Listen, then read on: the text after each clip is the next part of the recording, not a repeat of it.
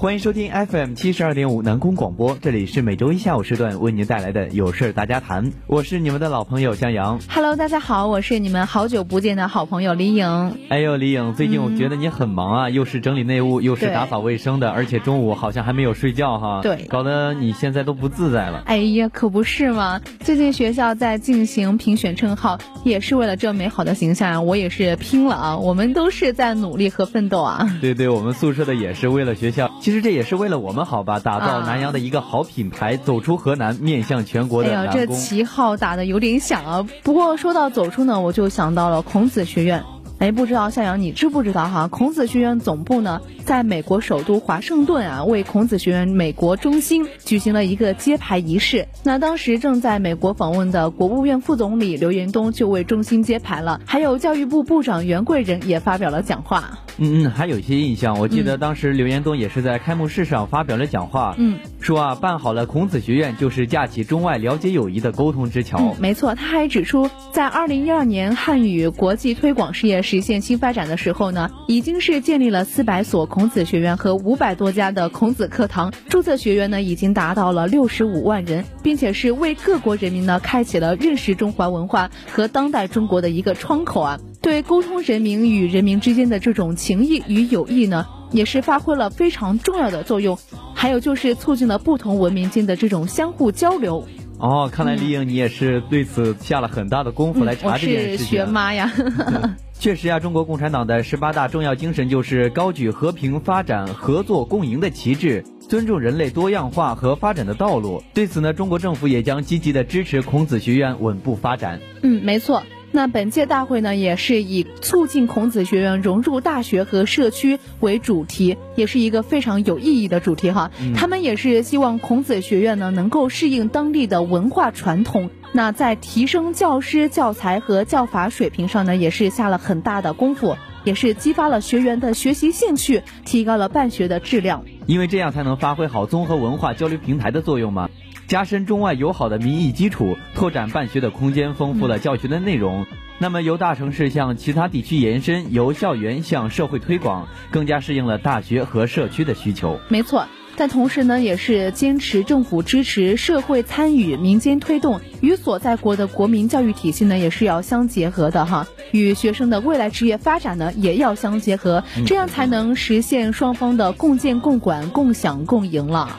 嗯，对了，在之后的袁贵仁也是发表了讲话。他说，随着中国与世界各国在政治、经济、文化、教育等领域的交往不断深入，世界各国的人民呀也是越来越关注中国了。对，全球范围的汉语热方兴未艾。目前，中国与各国的学校合作，其中美国是数量最多的国家。美国呀建了九十八所孔子学院和三百五十个孔子的学堂，嗯，有力的推动了中美人文交流与合作，受到了所在大学和社区的广泛欢迎。嗯，没错。其实，在美国方面呢，他们是非常重视的哈。随着孔子学院和课堂的快速发展呢，有关高校和中小学也对国家汉办的这种服务提出了更多更好的一个要求。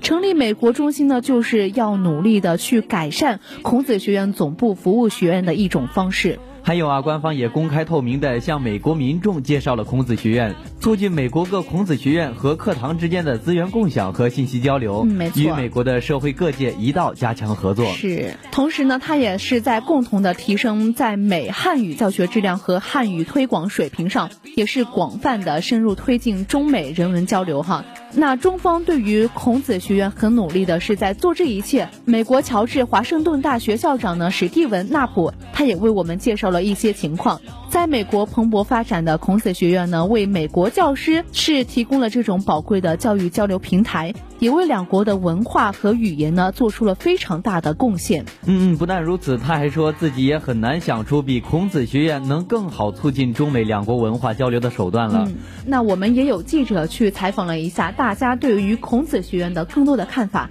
下面我们来听一下。这位同学你好，你的家乡在哪里呢？我家乡在广东佛山的。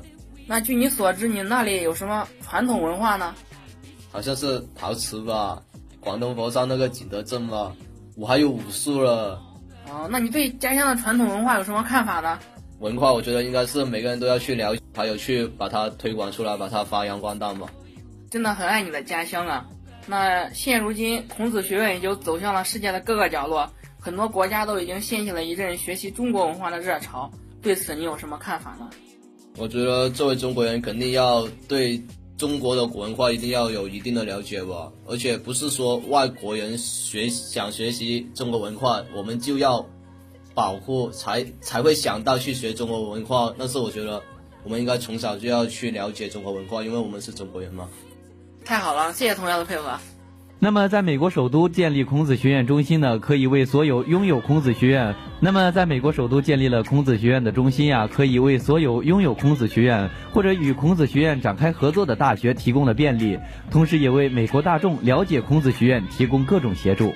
没错，非常值得一提的是，孔子学院在美国的作用呢，不仅仅是为美国官方了解孔子学院的宗旨和活动呢提供公开可靠的一些来源。那么，在与美国媒体和社会开展沟通与合作呢，增进了公众对孔子学院的了解，也是促进了美国孔子学院之间的交流与合作，并且呢，是提供了各种服务与评估等等。嗯，孔子学院走向世界，值得国人高兴。那么就在今年的十二月七号啊，第九届全国孔子学院大会在厦门举行了。嗯，一百二十多个国家和地区的大学校长、孔子学院代表共两千多人出席了大会。好多人啊！嗯，可以看得出这种大会呢是非常的受人重视的哈。孔子学院自创办十年以来呢，就架起了中外语言交流这种沟通理解的重要桥梁，从而呢就形成了共建、共有、共管、共享的国际教育交流合作体系，也是为了。促进多元文化的交流交融沟通，做出了非常大的一个贡献。因为在现在的全球化背景下呀，世界各国的利益也是相互交融、兴衰共伴、安危与共的。成为你中有我，我中有你的一个利益共同体和命运共同体。嗯，那么加强人文交流，促进文明互鉴的趋势已经势不可挡了。没错，但是仅仅是这样还是不够的。孔子学院呢，它不仅仅是属于中国，也是属于世界的哈。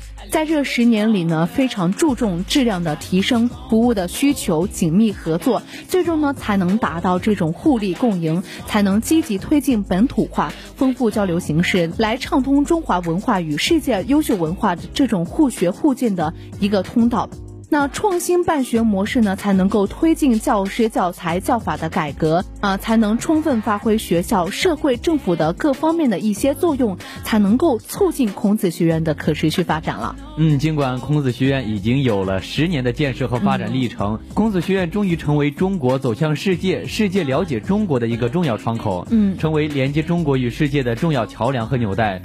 成功并不代表我们会止步，孔子学院定将会一如既往的发展，为了促进世界多元文明、多元文化包容互进做出应有的贡献。没错，这也是我们所有的中国人对孔子学院的一个期望哈。那时间呢总是过得这么快啊。那么又到了和大家说再见的时间了。好的，今天就跟大家聊到这里，感谢大家的收听，我们下周再见。本期责编邓瑞，记者李正辉。播音员张向阳、李颖。